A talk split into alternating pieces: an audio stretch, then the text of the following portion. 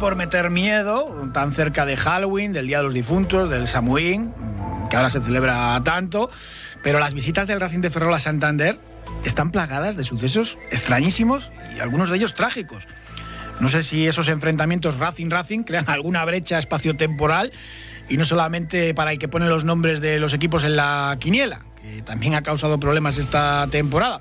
Es algo extraño, dos equipos que comparten nombre anglófono en la misma categoría, aunque el auténtico en España siempre decimos que es el nuestro. Eh, evidentemente el Racing de Santander nació antes que, el Racing de Ferrol. El original, el de París, que además se inició como club eh, de atletismo y ahora el famoso es el de rugby. Y el más emblemático, pues bueno, tenemos que reconocer mm, que es el de Avellaneda, pero hay cientos de clubes de fútbol con esa denominación de, Racing. Así que el partido del domingo adquiere otra vez eh, ciertos tintes paranormales.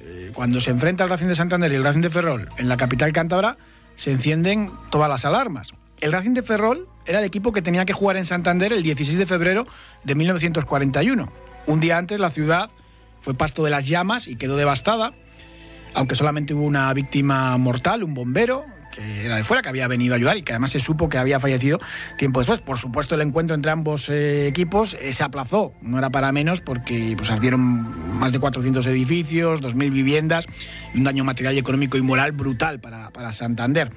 Y eso fue la visita de, del Racing de Ferrol. Eh, desde entonces siempre ha estado asociado cuando viene a jugar ante el Racing de Santander, pues con aquello. Pero es que no ha sido el único suceso de este tipo eh, que ha padecido el Racing de Santander cuando ha recibido la visita de los gallegos. El 8 de diciembre de 1946 se derrumbó una balaustrada de ladrillos en los viejos campos de sport y varios aficionados se precipitaron al suelo y hubo unos cuantos heridos, aunque la mayoría salieron ilesos y no hubo nadie de gravedad. Pero sí ocurría en otro partido entre el Racing de Santander y el Racing de Ferrol. Y evidentemente, pues eh, no ha sido tampoco el único suceso extraño, porque hay otro todavía eh, más grave. Pocos años después, el 4 de septiembre de 1949. Muchos aficionados se lo habrán escuchado a sus padres o a sus abuelos, porque fue increíble que no muriera nadie. Estaban jugando en septiembre, vino una galerna.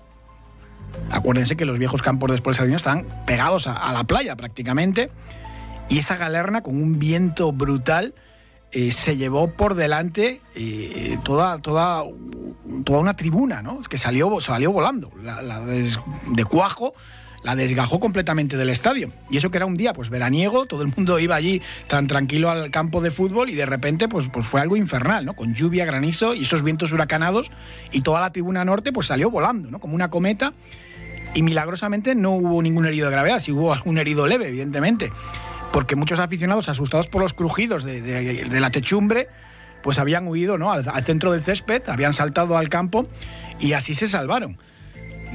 Es curioso, y tal y como están los campos de sport, los nuevos ahora, que está también la techumbre que se cae con goteras y demás, da un poquito de miedo, pero bueno, la verdad que siempre han coincidido desgracias con las visitas del Racing de Ferrol incluso incidentes también, eh, pues bueno, deportivos, ¿no? Más llamativos, ¿no? Como un, 10 a 0 que le endosó el Racing al conjunto ferrolano en el 52 y alguna cosilla más, ¿no? Pero bueno, sobre todo está asociado a estos fenómenos paranormales y tan cerca de Halloween, pues bueno, había que recordarlos y contarlos, pero esperemos que no, que no pase nada.